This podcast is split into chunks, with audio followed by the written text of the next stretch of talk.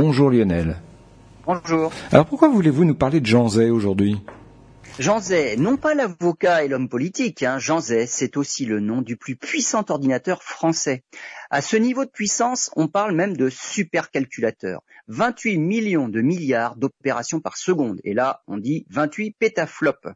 Sa puissance le mène au dixième rang mondial. D'une surface au sol de 150 mètres carrés, il pèse 43 tonnes et consomme 2 mégawatts heure. Il faut dire qu'avec ses 86 344 cœurs, il faut de l'énergie.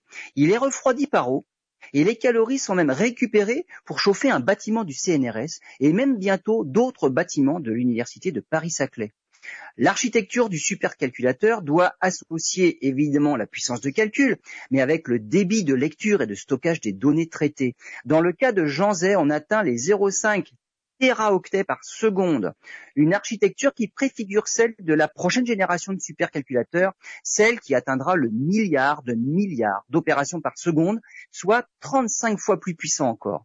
Le supercalculateur Jean Zay est déjà utilisé par 1600 chercheurs au travers de plus de 600 projets qui vont de recherche sur le climat ou de recherche en astrophysique à des recherches plus récentes sur le coronavirus et bien sûr l'intelligence artificielle.